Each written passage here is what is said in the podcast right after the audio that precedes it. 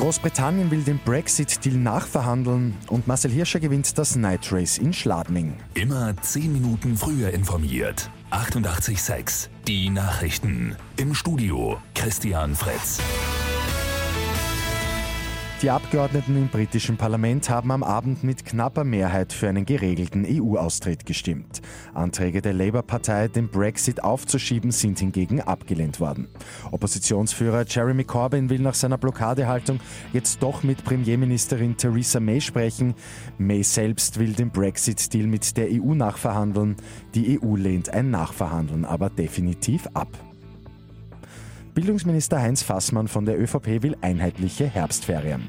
Diese sollen vom 26. Oktober bis 2. November dauern. Dafür sollen einige schulautonome Tage gestrichen werden. Der Osterdienstag und der Pfingstdienstag sollen künftig nicht mehr schulfrei sein.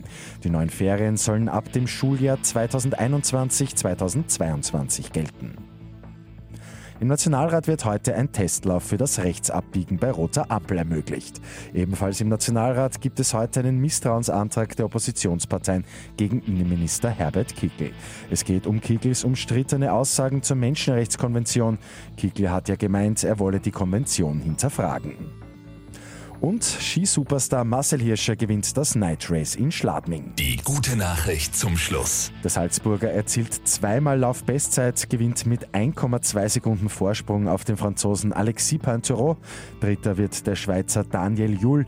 Für Hirscher ist es der dritte Erfolg beim Slalomklassiker in Schladming gewesen.